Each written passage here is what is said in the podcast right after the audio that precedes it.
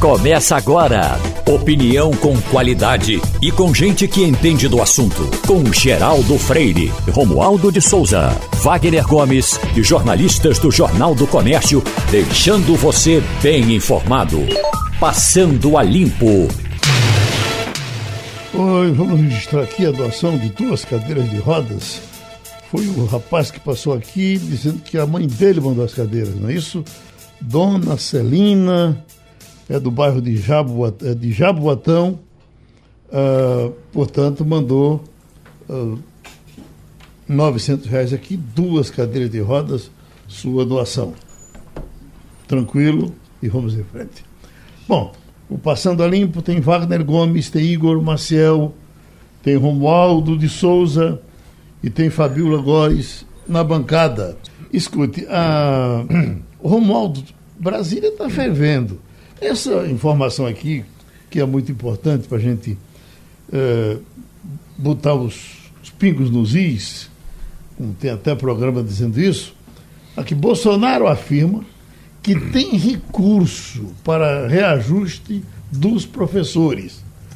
A solenidade de assinatura da portaria que estabelece o novo valor do piso salarial profissional nacional para os profissionais do magistério público da educação básica está prevista para hoje, sexta-feira, dia 4, às 11 horas, no Palácio do Planalto. Aí vem aqui, o presidente afirmou que tem recurso para conceder o reajuste salarial de 33,24% uh, uh, no piso dos professores anunciado na semana passada. Então, Romualdo, vamos louvar, porque o dinheiro vem do governo federal. É, segundo os governadores, não tem dinheiro. Ontem eu falei com o governador do estado do Piauí, o Wellington Dias, que estava participando daquela frente de governadores para discutir o valor do, ou uma política de valor de combustíveis no país. E o Wellington Dias disse que essa lorota, palavras do governador piauiense, essa lorota do presidente, dizendo que é possível tirar dinheiro do Fundeb para compensar esse reajuste de 33%, não cola, não tem recursos nas palavras do governador do Piauí. Agora, a questão toda é que hoje, eh, nessa solenidade aqui no Palácio do Planalto, o governo, ao assinar a medida, tem de dizer de onde vai tirar esse aumento, não é, Geraldo? Sim. Lembrando que, se de um lado o Poder Executivo Federal, o presidente da República e agora o ministro da Educação, que já foi à cadeia de rádio e televisão dizendo que uh, vai ser concedido de fato esse reajuste, as frentes de prefeito das grandes cidades e a Confederação Nacional de Municípios estão pregando a desobediência, dizendo que não é para pagar porque não tem como pagar esse recurso, esse aumento de 33%. O que os prefeitos, o que os governadores e o que a Frente Nacional de Prefeitos estão pregando é tem um projeto de lei na Câmara dos Deputados que já foi debatido, já foi votado na Comissão de Educação e que está pronto para ir ao plenário. Esse projeto trata exatamente da correção do piso salarial do ensino médio, do ensino fundamental. E aí diz o seguinte, Geraldo, o valor deve ser o piso salarial profissional nacional para profissionais do magistério público. Aí sim, é, chama-se PSPN, porque é educação básica. Esse fundo, esse valor, deve ser corrigido com base no INPC, Índice Nacional de Preço ao Consumidor. Isso, ó. Então, se o projeto vier a ser aprovado pelo Congresso, nós já temos um parâmetro para no ano que vem o próximo presidente da República falar em correção. Agora, quando Bolsonaro diz que pode, que os governos podem, os governos, eh, os governadores e os prefeitos podem tirar dinheiro do Fundeb para corrigir esse fundo, é, para corrigir esse piso, melhor dizendo, a resposta dos governadores é: não é possível. Pronto, então isso vai ser às 11 horas, certamente você presente vai é, trazer essa informação definitiva. E vamos aguardar, né, Geraldo, para é. saber de fato o que é que o ministro vai dizer, de onde esse dinheiro vai, vai sair, porque a lei define que a correção do piso dos professores esteja atrelada ao Fundeb, que, como Sim. disse Romualdo, é o Fundo de Manutenção e Desenvolvimento da Educação Básica e de Valorização dos Professores da Educação. Quem sabe se de repente ele não diz, ó, Os profissionais, estão botando mais 2 bilhões do Fundeb. Pois é, agora, é, com o aumento do investimento na área do, do Fundeb, que foi aprovado já pelo Congresso em 2020, houve também um aumento no valor do, por aluno, né, que deve ser proporcional ao salário pago aos professores pelos estados e municípios, conforme determina a lei que é a lei, que é uma lei do ano de 2018, número 11.738, de 2008, melhor dizendo. Então, hum. vamos, vamos, aguardar o ministro dizer uhum. de onde vai sair esse dinheiro, se de fato o Fundeb tem dinheiro para bancar. Agora, é bom que se diga que Bolsonaro está chamando para ele o aumento dos professores, mas esse aumento é previsto na própria lei, no Fundeb. Não é questão de bondade de Bolsonaro que ele está dando 33%, não. Ele está chamando para si né, dizendo aos professores que ele está dando esse aumento e se o professor não tiver aumento, a culpa é do prefeito. O discurso dele é esse, uhum. né, para a eleição. A culpa é do prefeito. Eu dei o aumento. Não, quem está dando o aumento é a lei, o Fundeb. E ele está jogando a culpa para cima dos prefeitos e o bônus para ele. Igor Marcel, vai ter um encontro hoje de Lula com uh, uh, Paulo Câmara? Uau! Então, teve um encontro ontem, né? Lula e Paulo já, Câmara. Foi, foi, foi, teve ontem, um encontro né? ontem. Aguardava-se que, após esse encontro, o governador anunciasse o nome do seu candidato, a sucessão do candidato do PSB, a sucessão ou da Frente Popular, após esse encontro com Lula, mas o governador não deu nenhuma pista de quem vai ser o candidato da Frente Popular. Uhum. A pista ainda é aquela. Ainda é, alô, são alô? as especulações. Agora Sim. Igor chegou que tem mais propriedade para falar. Cheguei. É seguinte, eu tá, uh, uh, esse encontro foi ontem, como disse Wagner, está corretíssimo. O, ainda não foi anunciado oficialmente quem é o candidato. O objetivo era esse, era, mas anunciou para Lula. Então, o que Paulo Câmara foi fazer lá foi dizer a Lula: o candidato vai ser Danilo Cabral, do PSB e o restante da chapa a gente vai conversar, vai negociar. Tem, tem muita gente já, já tem muita gente já apresentando a, a, chapa completa, dizendo, olha, vai ser Danilo Cabral, vai ser Tereza Leitão a vice, o senador, o candidato ao Senado é André de Paula. Isso não está definido ainda. Está definido Danilo Cabral, foi avisado já a, a Lula, não foi anunciado oficialmente, porque na semana que vem é que isso deve acontecer. Agora, o cálculo a articulação para poder fechar a vaga do Senado e a vaga de vice ainda vai correr aí durante a próxima semana, talvez somente até o final de fevereiro é que deve ter uma definição sobre a chapa completa, mas agora agora não vai sair não e não está fechado ainda. Ô Igor, e esse rolo é grande, porque Pernambuco, apesar de estar no centro da discussão, né, uh, desse acordo, dessa união entre PT e PSB, mas tudo passa por São Paulo e o PT não abre mão de lançar Fernando Haddad candidato a governador de São Paulo. Isso é uma questão já fechada dentro do PT. Agora, só eu te pergunto, Igor, se tem esse fato novo desse possível casamento do PSDB com o MDB, eh, não interfere nessa, nessa, nessa articulação? Olha, em Pernambuco não interfere tanto, não. Em Pernambuco não interfere tanto porque interfere mais para o, o próprio MDB e para o PSDB. Uhum. Não interfere para o, o, o, para o PSB. Agora, nacionalmente é, um, é algo muito grande. Quando você pega ali PSDB e MDB, são dois partidos que juntos eles podem formar uma bancada muito grande.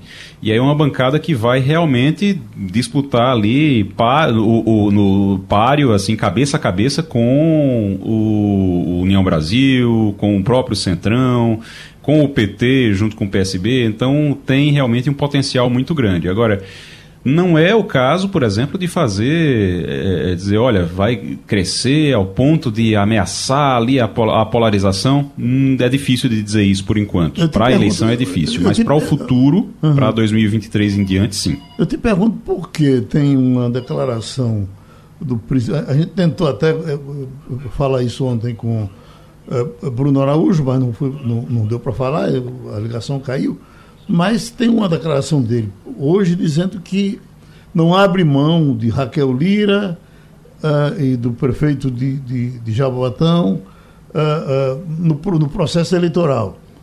E o acordo MDB e PSB já é uma coisa pronta e acabada há algum tempo. Não é verdade?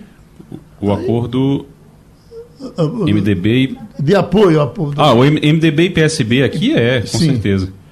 Aí... Com certeza, de muito tempo, desde aquela, desde a eleição de Paulo Câmara, da primeira eleição de Paulo Câmara, ficaria, quando... A, a, o PSDB se ajustando com, com o MDB, ficaria de fora aqui? Seria esquecido? Rapaz, vai dar uma confusão tão grande é? isso. É, porque é o seguinte, se você pegar. Hoje, qual é a situação hoje? Hoje uhum. você tem Raul Henry, você tem Tony Gel, que são os principais ali candidatos do, do MDB a deputado federal a deputado estadual. Então eles são deputados, estão tentando a reeleição. E hoje o cálculo que se faz, porque não tem mais coligação, então o cálculo que se faz hoje é que a situação deles não é boa, a situação deles não é fácil. Então a reeleição está arriscada. Qual é a alternativa para eles? Alternativa, eu tive conversando recentemente com uma pessoa do PSB e ele estava explicando isso, como é que isso está sendo feito internamente. Ele disse: olha, é, existem duas possibilidades. No caso de Tony Gel, ele pode trocar de partido, pode vir para o PSB, por exemplo, isso seria uma, uma possibilidade. No caso de Raul Henri é mais difícil porque ele é o presidente do partido e ele tem uma briga com o Fernando Bezerra. Se ele sair, Fernando Bezerra toma conta do partido.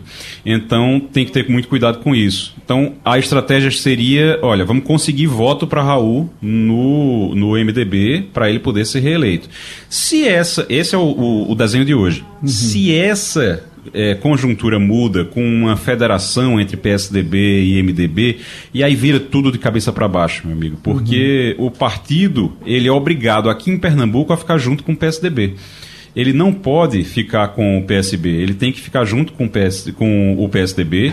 A chapa divide os mesmos espaços, as mesmas vagas, a, a, a, chapa, no caso, com o PSDB e com o MDB. É um, um, uma união grande, mas ao mesmo tempo você tem que ter muito cuidado com a, a, a conjuntura, porque nesse caso, Fernando Bezerra Coelho, que já é aliado de, de Raquel Lira no PSDB, ganha muita força. Raquel seria candidata com o MDB e o, o MDB pode realmente aí Jarbas e Raul perderem o MDB para Fernando Bezerra. Então vamos para Fabiola Góes, nos Estados Unidos. Mas Fabiola, Biden matou o homem ontem, Pois é, bom dia Geraldo, bom dia a todos. Esse líder né, da, do ISIS, do Estado Islâmico, ficou encurralado né, numa região na Síria e esse ataque dos Estados Unidos eles ia acontecer por, por meio de forças que estavam lá no local, não por meio de drone. Isso já é uma grande mudança em relação a conduta dos Estados Unidos no Afeganistão, que em agosto mataram né, vários civis com o um ataque de drone, então eles resolveram fazer esse ataque por meio de forças mesmo militares, né? E isso daí o Biden, ele ontem deu um discurso, né? Falou para a população, falou para as autoridades, dizendo que foi uma grande vitória e sobre o seu comando, né? Como se a gente não soubesse, o mundo todo não soubesse se qualquer ação militar dos Estados Unidos tem que ter a anuência do presidente, mas ele quis que isso ficasse colado mesmo na imagem dele, de que foi ele que determinou essa apreensão de, desse líder do Estado Islâmico. O Biden tenta faturar nesse momento, né, em que a popularidade dele está baixa. Saiu uma nova pesquisa ontem dizendo que está com 41% de aprovação popular, ou seja, ele está realmente tá se diluindo, né, nas pesquisas e ele precisa dar um recado também para o mundo, dizer que eles voltam as, as ofensivas armadas ali na Síria e que eles têm um poderio militar, que eles são o país que tem o maior armamento do mundo, a quantidade de armas, inclusive da Rússia, e ele tenta colar essa decisão na imagem dele. Obviamente aqui a população americana aplaude isso, né? Ele ficou muito enfraquecido porque ele é um presidente que tem essa imagem de mais pacificadora, não, né? De, de não guerra, como foi o presidente Bush, por exemplo. Mas os Estados Unidos aqui, os americanos de uma certa forma, eles têm esse histórico, né? De apoiar esse tipo de ataque, como foi no caso do quando mataram Bin Laden na época do Obama. Então, nesse momento, eles estão aqui considerando como uma vitoriosa ofensiva na Síria e com a morte desse líder do Estado Islâmico. Isso era um ataque já agenda, Agora... agendado, Fabiola? Ou ele acontece com, com essa, essa segunda intenção? para que é, é, catapulte a, a popularidade do, do presidente? Eles já estavam é, analisando essa possibilidade já havia alguns meses. Mas é um momento, é o que os especialistas, e aqui tem analistas que eu tenho escutado aqui falando, ele aproveitou esse momento de baixa popularidade para fazer essa ofensiva. Então, não foi de repente assim, ele já vinha calculado e a data realmente pode ter sido essa, por essa influência das, da popularidade dele muito baixa nesse momento. Lembrando que vai ter eleição para a Câmara e vem para o Senado agora em novembro. Então, pensando nesse eleitorado que apoia esse tipo de ofensiva militar. O Igor. Eu estava falando aqui, Geraldo, que a questão toda é que uhum. esse líder do Estado Islâmico, o Abu Ibrahim al-Hashimi al-Quraishi, ele já foi no passado uma espécie de espião. Ele era uma das fontes no conflito Irã-Iraque, ele era um dos olheiros, um dos espiões do governo americano. Ele trabalhou diretamente para o governo americano, não apenas conduzindo tropas de uma região para outra, sobretudo em regiões eh, onde o conflito estava mais intenso, mas ele também montou uma rede de informações e repassava eh, e vendia essas informações aos Estados Unidos. Portanto, quando o governo de, eh, do, do presidente Joe Biden resolve é, liquidar com Abu Ibrahim, ele sabe que está liquidando também com muitas informações que Abu Ibrahim não repassou ou em vez de devolver as informações aos Estados Unidos como estava sendo pago, ele revendeu, repassou essas informações para adversários do governo americano. Ô Romualdo, dá para tu dizer novamente o nome do finado todinho? Abu Ibrahim al-Hashimi al-Quraish. Da Silva. O Ibrahim al-Hashimi al-Quraish. não tem um da Silva não para popularizar. Não tem não, mas esse al-al é sempre da ou do. Então é alguma coisa como Abu al Abu Ibrahim al-Hashimi al-Quraish. Eu passei a noite toda assistindo a uma rede islâmica só para é, decorar o nome dele. Estamos com hepatologista, professor de hepatologia Cláudio Lacerda, em cima de um assunto que repercute no Brasil, médica do HC alerta para uso de chá emagrecedor, após caso de mulher que precisa de transplante de fígado por tomar o chá. E vem aqui, ó. Uh, afirmou em uma rede social que a paciente teve hepatite fulminante após o uso do chá de 50 ervas, entre elas chá verde, carqueja, uh, mata verde. Ela não tinha nenhum problema uh, prévio de saúde e agora aguarda doador para fazer o transplante de fígado.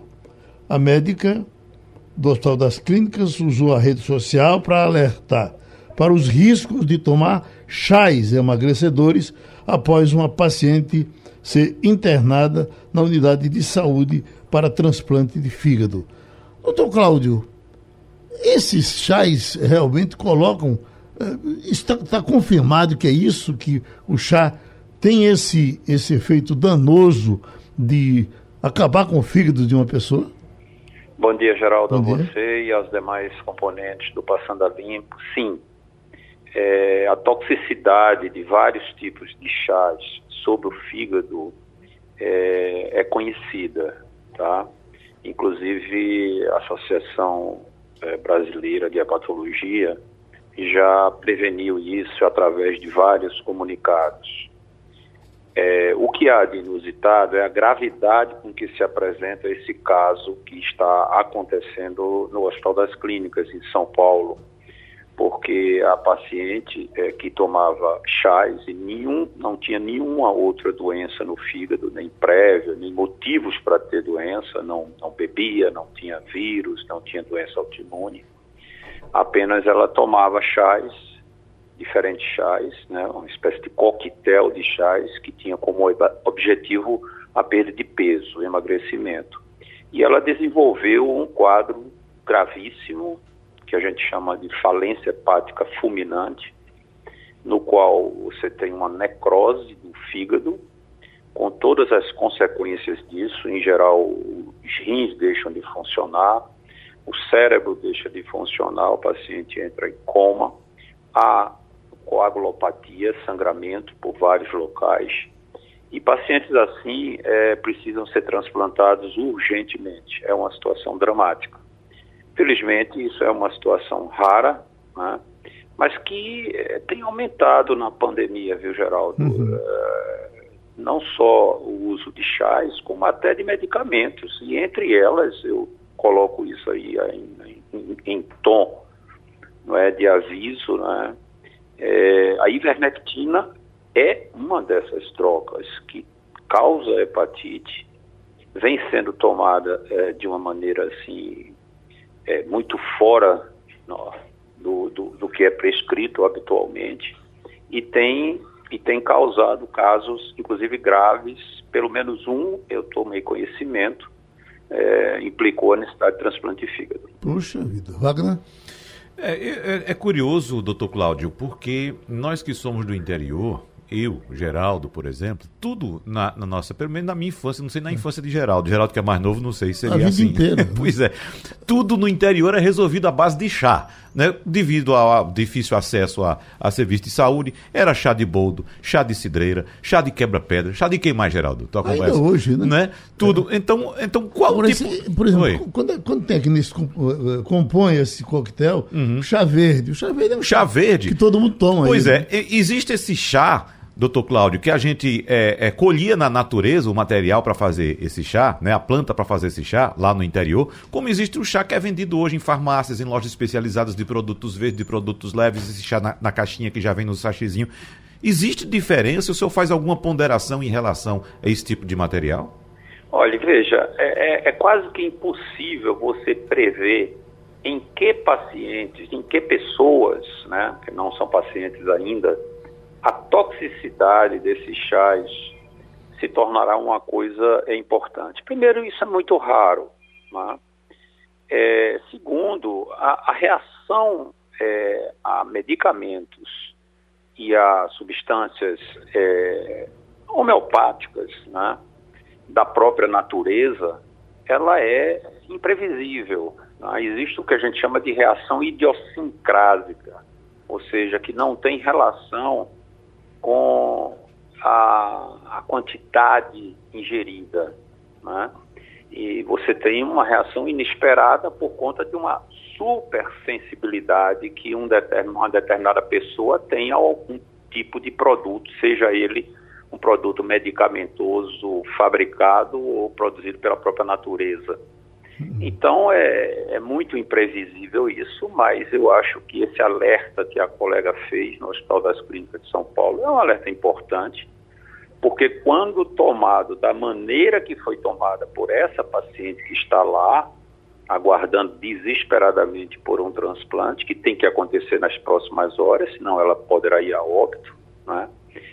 É, aí é outra coisa, é uma quantidade grande que tem como objetivo é, induzir catabolismo proteico, perda de massa muscular, induzir é, anorexia, né, inapetência, aí a coisa pode realmente é, ser, ser grave e nesse sentido o alerta feito pela colega é importante. E vale para tudo, doutor Cláudio, porque eu me lembro que um desses passou por aqui um rapaz que veio de Peixinhos, que tinha um, um uh, uma inflamaçãozinha no olho e, e, jogou limão dentro do olho ah. e perdeu o olho.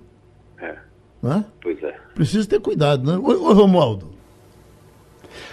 Doutor Cláudio Lacerda, agora tem uma questão que, é claro, eu, o senhor há de admitir que eu não fiz, nós não fizemos, aliás, nem os médicos fizeram uma pesquisa profunda na quantidade de chás é, que foi ingerida por essa paciente especificamente. Mas há uma questão que é a seguinte: a, a junção ou a fusão de diferentes ervas é, pode causar não apenas essa reação Sim. que causou na, nessa paciente especificamente, Sim. mas pode causar outras reações é, que a gente é, até desconhece. Por, é, por isso mesmo, os chamados medicamentos eh, naturais, que são muito importantes em várias regiões do país, Sim. eles precisam também serem orientados para a gente não sair aí juntando eh, meia dúzia de chás e achar que está juntando medicamentos que podem tirar a gente de uma situação eh, como era a situação que ela estava enfrentando antes.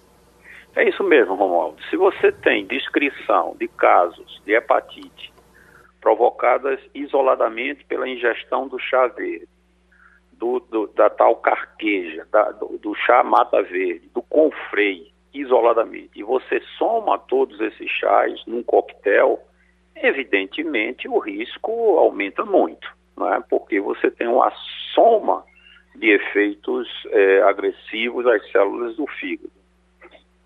O, o, o Fabiola, os americanos também têm esse costume de tomar chá?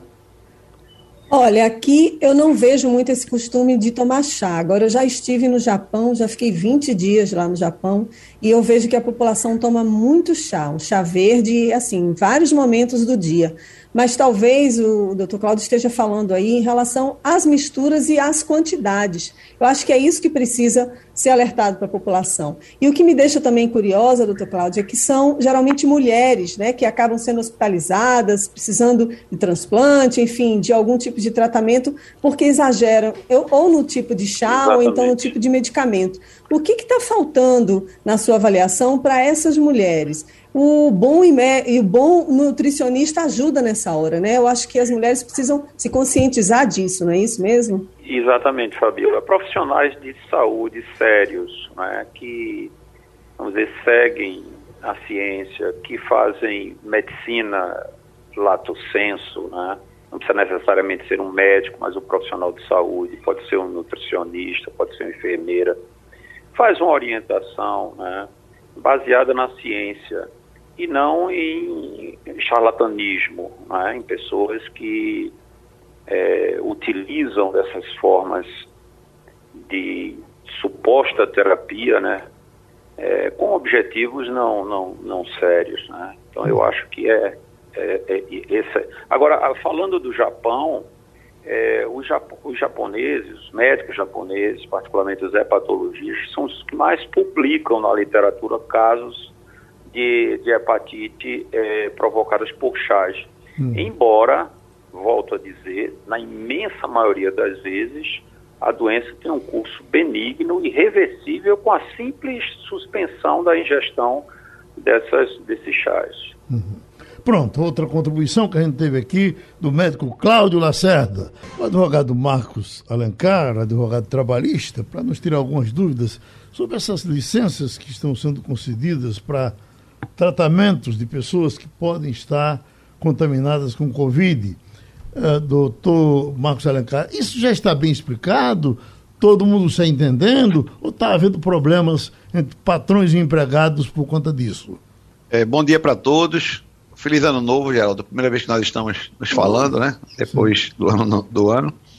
Veja, e, é, o tema está sendo bem polêmico né? e as confusões, vamos dizer assim, são tremendas. Uhum. Principalmente com a chegada da portaria do Ministério do Trabalho, é, assinada pelo ministro Onyx Lorenzoni, a portaria 14/22, é, é, publicada em 20 de janeiro é, de 2022.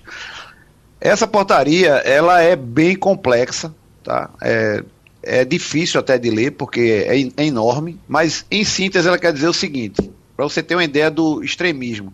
Se você estiver próximo de alguém por mais de 15 minutos, que é, no dia seguinte ou depois foi é, detectado o Covid-19, né, Ômicron, é, você já tem o direito ao afastamento de 7 a 10 dias. E nós não temos atendimento médico, porque as UPAs estão lotadas, né? A, os jornais estão aí, isso é fato público e notório. Estamos com as UTIs também lotadas, apesar de 85% dos casos serem leves, mas tem muita gente com, com, agravando, né, por conta das comorbidades. Os trabalhadores não têm acesso a um atestado médico, não têm também acesso a uma testagem e fica esse jogo de empurra. O empregador acha que ele está inventando a doença e ele também acha que não tem direito, a, tem o direito de ficar em casa e não ir trabalhar. Né? E os outros trabalhadores que estão na ativa, que já tiveram a doença, também têm receio de que aquela pessoa duvidosamente está ali contaminando toda a coletividade. Então, assim, essa portaria, de vez de vir para resolver, né, equacionar o problema, não. Eu acho que ela tumultuou mais ainda. Né? O que já estava combinado antes de autodeclaração, de se exigir sintomas mais aparentes, eu acho que isso aí já estava bem encaminhado. E essa portaria veio agravar tudo isso né, porque o afastamento pode ser de até 10 dias, e ele parece até que nós estamos né, no, num parque da Disney. Né? Ele diz assim: basta que o empregado faça um PCR e ele volta no sétimo dia, quando a gente sabe que um PCR custa 150, 200 reais. Né? E quem é que vai pagar essa conta sem contar os dias de afastamento, que também é um custo que os empregadores estão tendo que manter. Igor então Marcel? é, é isso. É, a, a, minha pergunta é exatamente em cima disso, é, doutor. A gente, é, é, se você tiver, por exemplo, o, a empresa chegar e disser, olha, só volta, você só volta para cá depois que você fizer um teste. E aí, esse teste, ele, a, a, empresa pode exigir esse teste, ou o teste é, tem que ser, pode ser feito no serviço público, mas não tem espaço suficiente. Mas quando a empresa exige, a empresa tem que pagar? Sim, nesse caso a empresa vai ter que arcar com esse custo. Porque, veja, aí a gente tem que ir para um princípio, tá? É o princípio é, que rege essa relação de emprego. Né? O, o, o, empregado ele é o hipossuficiente, quer dizer, ele está ele tá numa posição de, vamos dizer assim, mais sacrificada na relação. Então, nessa relação, o empregador, isso é risco do negócio, o empregador tem que bancar essa conta. Então, se ele exige esse, esse atestado, ele vai ter que que pagar por isso. Lógico, se tiver o atendimento público, está resolvido, mas como a gente sabe que não tem, ele vai ter que pagar por isso. E um exemplo disso, só para complementar aqui rapidamente a, a resposta, nós temos a, a, lei da gestante que está afastada desde o ano passado, né, tendo que trabalhar home office. E temos muitos problemas com gestantes que fazem trabalhos braçais. Por exemplo, uma gestante que trabalha no serviço gerais da empresa. Então, como é que ela vai trabalhar home office? E ela está em casa e a empresa está tendo que bancar o salário é, sem ter nenhum dia de, de, de, prestação de serviço. Ou seja, é, é, é uma conta muito cara que as empresas estão tendo que, mais uma vez, é bancar. Nesses últimos quase dois anos, uh, doutor Marcos, uh, o que aconteceu comigo, de estar perto de pessoas que no dia seguinte se disseram contaminadas, as pessoas até têm o cuidado de telefonar, olha, eu estou com Covid e eu tive ontem contigo, eu almocei contigo ontem e tal. Eu, no começo, eu já cheguei a fazer oito testes desses, mas eu terminei parando porque eu não estava uh, tava gastando dinheiro e não estava descobrindo nada. E se eu não tenho sintoma, mas o que nós temos aqui, na empresa mesmo eu vejo isso aqui. As pessoas, mesmo sem sintoma, o fato de estar com o marido contaminado, a mãe contaminada, alguém da casa contaminada, essas pessoas já comunicam, já, não é? já tem um aplicativo dizendo que não vem. É, Veja, eu, eu tenho um caso é, meu na minha família. A minha filha, o namorado teve Covid e ela não pegou. Uhum. E nós fizemos nela uns três testes e testes PCR. Teve também antígeno. E ela não, teve um antígeno e dois PCR. E ela não pegou. Uhum. Por que não pegou? Estava com um grau de imunidade alto, ela já tomou vacina. Então, é cada organismo reage de um jeito. Eu vejo essa portaria muito temerária por conta disso. Ela dá um, é como se fosse assim uma precificação. Se você estiver perto de uma pessoa com Covid, você afasta. Então imagina uma linha de produção que você tem lá 10 trabalhadores, um foi detectado com Covid, pela portaria, todo mundo pegou. Uhum. Então, todo mundo vai ter que ir para casa, você vai ter que parar a empresa. Oi, Romualdo. Então, assim, é, é... Romualdo? Opa, Marcos Alencar, bom dia. Tem uma outra bom questão dia, que o senhor está acompanhando e que esbarrou no Supremo Tribunal Federal, e por falar em Onix Lorenzoni, aquela portaria do ministro do Trabalho. Agora, o STF derrubou a portaria do, do Onix Lorenzoni, que proibia ou que impedia empresas de exigirem a vacina contra a Covid. Derrubou em parte, né?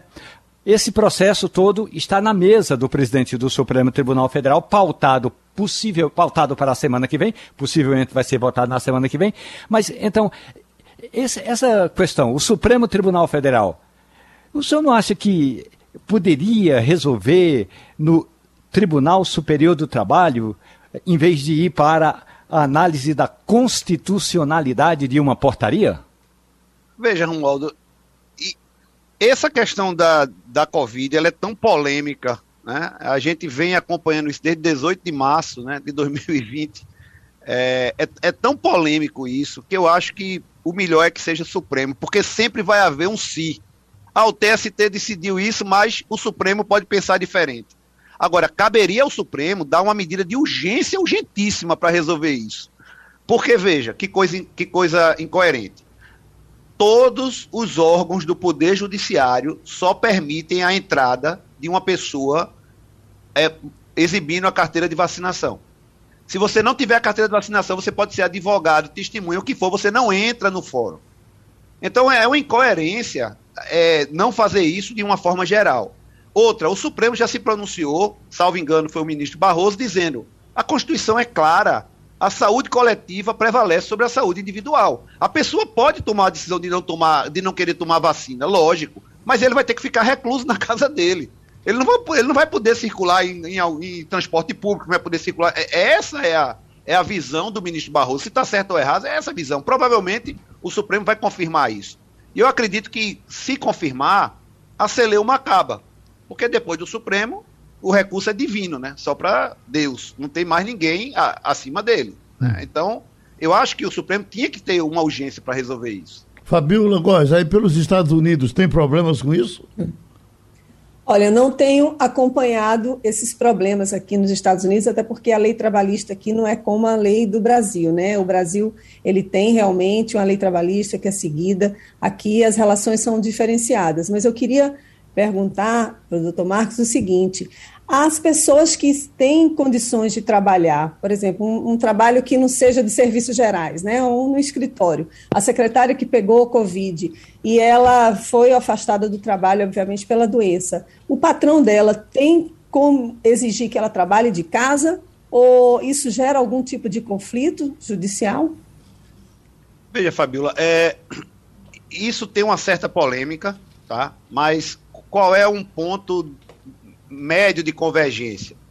É, eu tive Covid-19 e só descobri que estava porque no dia que eu fui me vacinar, eu, tive, eu fiz um self-test. Eu tinha viajado para fora, tinha trazido um teste e eu fiz um teste porque eu disse: pode ser que eu esteja e eu vou tomar a vacina e vai piorar tudo. Então, eu estava. É, e eu não tinha sintoma absolutamente nenhum.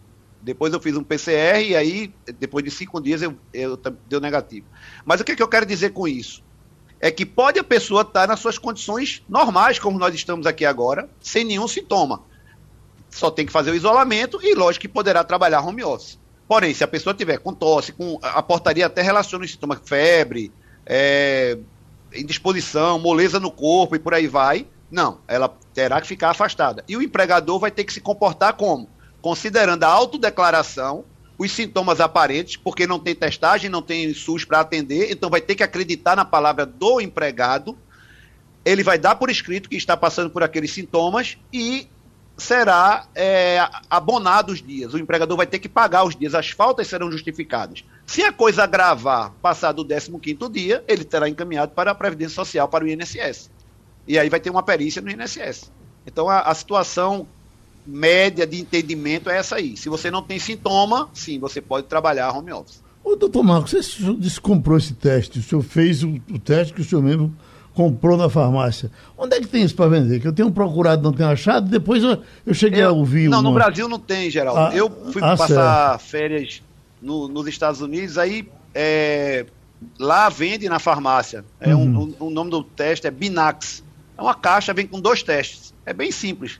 Você abre o teste, é, pinga algumas gotas num, num, num, num depósitozinho, você passa o cotonete na sua narina, ali diz lá seis vezes, coloca lá nesse lugar, roda três vezes, espera 15 minutos e ele, e ele aparece uma linha. Se for uma linha superior, você está negativo. Se aparecer as duas linhas, você está positivo. É como se fosse, é muito parecido com o teste de gravidez daqueles que vendem na farmácia. Uhum. Tem, é da, esse é de uma fabricante, acho que é Abbott, é, é, é muito assertivo, entendeu? Então, uhum. assim, é, eu, eu acho que agora o Brasil liberou isso, isso era para estar liberado há muito mais tempo. É, né? Porque, a, imagina, a Anvisa até você é testado, proibido, você né? se protege, você não contamina as outras pessoas. É, a Anvisa até andou dizendo que não, que o remédio só poderia ser. É, é ela estava testando para poder liberar. Agora, teve esse caso aqui do, do Náutico. Os torcedores foram testados na entrada, né? Inclusive um brincou com o teste depois, tirou a fotografia e teve problema. O que quer dizer que estão praticando esse negócio aí. Agora, eu não tenho encontrado, eu tenho até procurado. É, lá também estava em alta escassez. Você tinha que andar em umas cinco farmácias para poder encontrar o teste. As, as prateleiras estavam vazias. Porque a, a, eu peguei lá a alta onda do Covid. Foi um, uhum. uma explosão. Pra, só para falar nisso, Geraldo, é, eu, eu faço parte de um grupo de trabalho junto com o Hospital Einstein, a nível nacional. A gente Sim. acompanha algumas empresas né? E só para você ter uma ideia, eu estava com uma empresa, não vou citar o nome por uma questão de ética, mas ela é de porte nacional, ela estava com cinco casos em, do, em dezembro de 2021. Em janeiro, nós fechamos com 295 casos, sendo oito, um grave, um grave, não vacinado, né? e 86 casos leves que foram tratados em casa. E afora isso, tiveram que ir para o hospital, mas passaram de dois a três dias. Pessoas com diabetes, obesidade, fumantes e com idade avançada. Uhum. Pronto, a gente agradece essa participação do doutor Marcos, outra vez aqui com a gente. Fabiola Góes, eu não sei nem se você uh, agendou esse assunto para a gente falar, mas ele vem por fora. Mas a mim chama a atenção demais, Wagner, Romualdo, Igor, esses prejuízos fantásticos de empresas como o Facebook. Por exemplo, dona do Facebook perde 240 bilhões de dólares em um dia. Uh, maior tombo da história. Vem mais aqui, ó. A Meta registrou a perda equivalente a quase 240 bilhões de dólares, valor de mercado. É, esse, essa é a maior queda registrada por uma empresa dos Estados Unidos em um único dia a redução abrupta no valor do mercado. É, é, um detalhe aqui, ó. Sozinho, o prejuízo financeiro registrado pela empresa quase que equivaleria ao valor de mercado da Disney, hoje 250 bilhões de dólares. Hein, Fabiola? É, isso é uma repercussão enorme aqui, viu, Geraldo? Tá em todos os jornais, em todos os sites. Foi uma derrota muito grande aí né, para o Facebook. Eles estão acusando a Apple, responsabilizando a Apple por essa queda nesses números, porque a Apple agora, é, nessa nova atualização de segurança do iOS, eles fizeram uma pergunta, eles perguntam né, para o usuário se eles querem que seus dados sejam compartilhados com outros aplicativos e redes sociais. E aí o que, que acontece? O, o usuário que não quer, 60% ou mais dizem que não quer que seus dados sejam compartilhados, eles negam. Então, o Facebook perde em receita, né, aqueles anúncios. Então, o Mark Zuckerberg está aí arrancando os cabelos. Agora, é um novo momento né, em que as redes sociais estão vivendo em todo o mundo. A concorrência é enorme. Aqui nos Estados Unidos, eu vejo utilização de vários nomes de, de redes sociais que não são usados no Brasil, por exemplo. E a, os mercados, o mercado publicitário, o mercado de relações públicas, os profissionais estão tentando é, diluir, vamos dizer assim, os gastos. É caro, né? Obviamente, os anúncios no Facebook, então as pessoas vão migrar para outras redes também para fazer os seus, os seus anúncios. Então, o, o Meta, né, o Facebook, está perdendo aí, perdeu bilhões, 10 bilhões de dólares por isso, e realmente isso aí é uma tendência. A tendência, quem está apostando aí dinheiro em ações de Facebook, a tendência aí realmente é de perder dinheiro. Eu já estou com medo, Wagner, que esse Rosenberg não venha me pedir uma cesta básica. Ô, Geraldo, veja só, para simplificar, para ficar mais fácil o entendimento, como muito bem já explicou uh, nossa querida Fabiola Góes, mas eu vou trazer uma analogia aqui para ficar mais fácil ainda. Imagine, Geraldo, você ter uma emissora de rádio, de televisão, e de repente 60% dos teus ouvintes ou telespectadores simplesmente uhum. não permitirem que você entre mais na casa delas. Uhum. Certo? É isso que está acontecendo com o Facebook. Ou seja, dos donos de iPhone, o iPhone permite isso agora. De cada, de cada três, dois já disseram: não quero receber nada do Facebook. Uhum. Entendeu? Porque é o seguinte: essas plataformas trabalham com algoritmos. Então, Geraldo, quando você pega o seu celular para olhar alguma coisa, Facebook, Instagram, WhatsApp, todos eles sabem o que você quer ver. Por isso que quando você faz uma pesquisa sobre alguma coisa, não aparece no seu telefone. É por isso que eu recebo Né? toda mulher nua, né? Pois, pois exatamente por isso aí. Entendeu? Então ele sabe o que você quer ver. Mas de repente você vai e diz para eles: olha, eu não quero mais que você veja o que eu estou vendo. É isso que está acontecendo com o Wagner. Facebook, entendeu? Nesse caso, nesse caso é, do Facebook, está acontecendo isso e essa é a estrutura como funciona o Facebook, mas o prejuízo grande é exatamente porque ele capta todos os seus movimentos ali dentro do Facebook, então ele sabe tudo que você faz, o que é que você gosta e no que é que você clica, e ele vende isso para outras empresas. Exatamente. Nesse caso, ele não só utiliza para lhe entregar o mesmo o material que ele sabe que você gosta, e aí fica nesse ciclo sem fim de você vendo coisas que você clicou uma vez, você passa um mês, dois vendo a mesma coisa, mas não só isso, porque ele tenta lhe agradar para poder lhe prender ali, mas ele pega isso e ele vende para outras empresas. O que a Apple fez no momento em que deu ao usuário a liberdade de escolher se vai entregar esses dados para o Facebook vender ou não, que aliás é uma coisa absurda, porque você dados são, são coisas é uma coisa muito valiosa que extremamente valiosa, que a gente precisa ficar muito atento, que a gente acha que não é nada demais, mas tem muita gente que ganha dinheiro com isso, inclusive Zuckerberg. Então, o que é que a- acontece? Agora você chega e diz: eu não quero que o Facebook venda as minhas informações.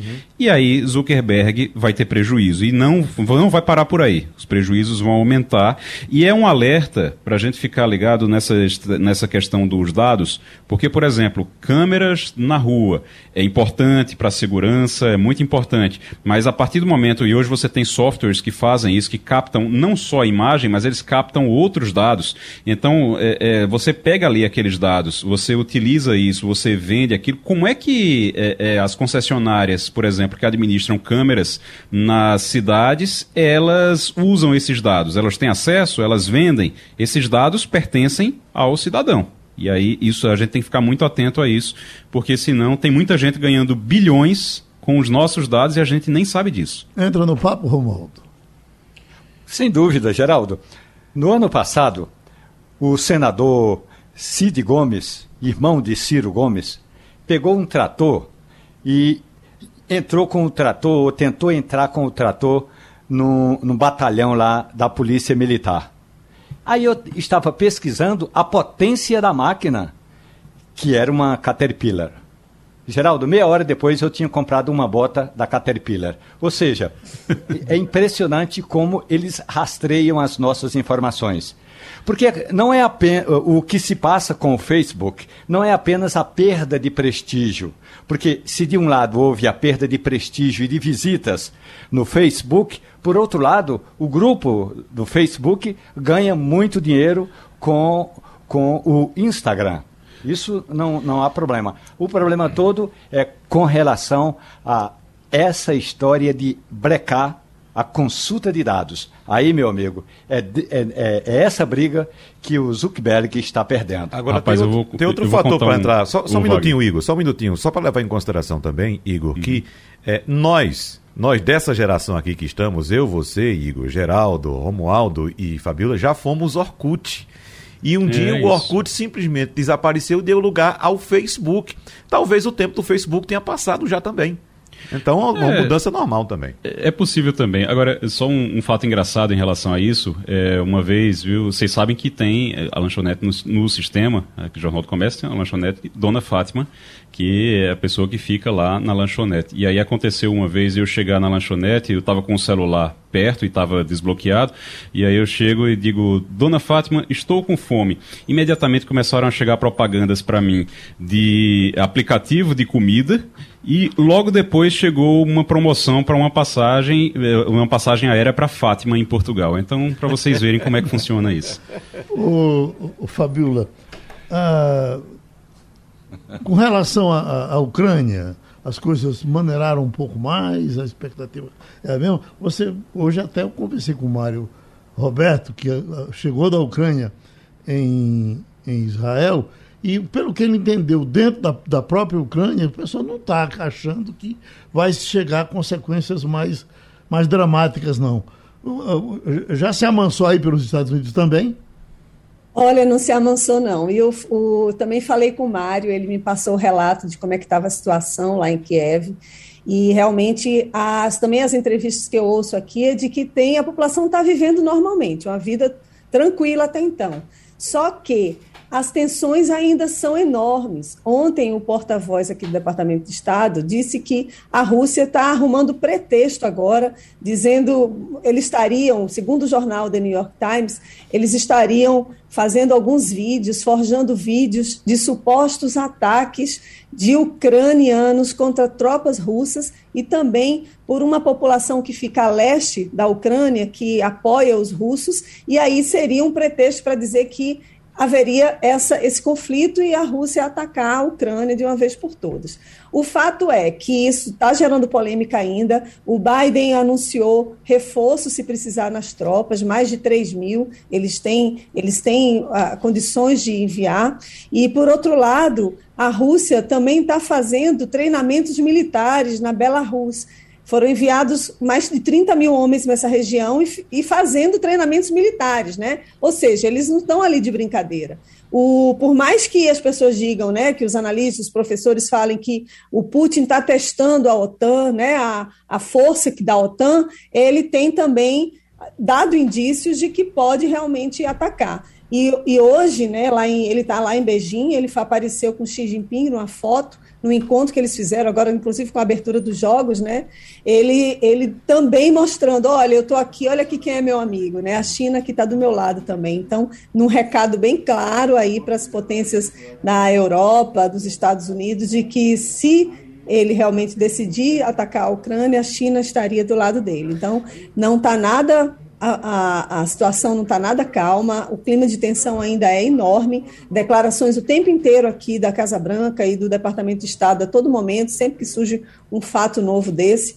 Então, a gente vai ainda alguns dias aí seguir nesse assunto. Seja republicano ou seja democrata, como é o caso agora, né, Fabiola? O presidente norte-americano precisa de uma guerra para chamar de sua e para aumentar a sua popularidade. Todos eles tiveram sua guerra, né? A diferença agora é que esse ensaio de guerra é contra uma das potências bélicas globais. Então não é contra um Afeganistão, não é contra a Síria, não é contra um país pobre. Agora a situação é um tanto diferente. Então pode ser que pelo fato da dimensão dessas duas nações e como Fabiola bem lembrou, a China já estendeu a mão para a Rússia, né, que a China, a China tem interesse em fazer esse bloco para se contrapor aos americanos. Então, a diferença é que, pela dimensão dos atores, pode ser que não haja nada. Simplesmente chega e diz: olha, não vou te atacar porque eu sei que o contra-ataque vem pesado também. Wagner, vamos. Eh, pronto, Wagner, aproveitar que uh, hoje o Jornal do Comércio traz a repercussão do debate que você fez ontem aqui falando de estradas e nessa, nessa manchete eu até queria explorar um pouco mais, mas ela foi tirada do debate de ontem com a possibilidade de começar logo esse trabalho aí na abertura do da na saída, né? Da, na 232, na, na saída ou na chegada, dependendo é. do referencial, uhum. né? É a trata-se da ampliação da pista, ou seja, a inclusão de uma terceira faixa. A pista hoje tem duas faixas, na verdade, às vezes em alguns trechos é só uma, porque tem tanto buraco, é tão mal conservada, é tão mal sinalizada, que às vezes a gente só fica com uma, uma opção de viagem. Uhum. Então, trata-se da reforma dessas duas faixas e a inclusão de uma terceira faixa. O governo promete é, é, logo começar já as obras. A gente sabe que já há um atraso, o governo tinha anunciado para começar no início de janeiro e até agora não começou. Então fica a expectativa, uma obra que tem aí um prazo de conclusão de 12 meses. Evidentemente que o governo trata a, a obra como sendo uma prioridade e querendo também que termine antes, mas obra a gente sabe como é obra, né, Geraldo? Agora, a preocupação ontem também, além da obra em si, durante o debate, era nos transtornos que a obra pode causar.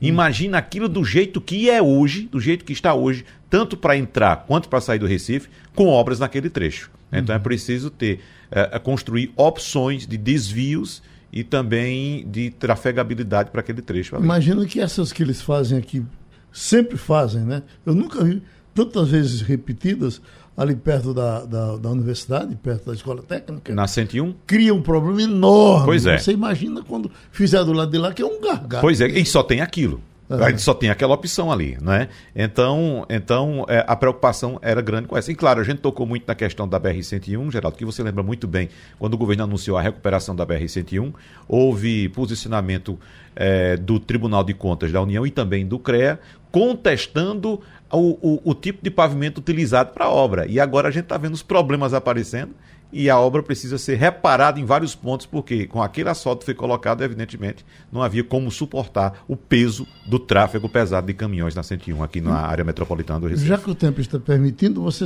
teve dificuldade de montar o mesa de bar da semana passada, porque o, o, o, tinha muita gente doente.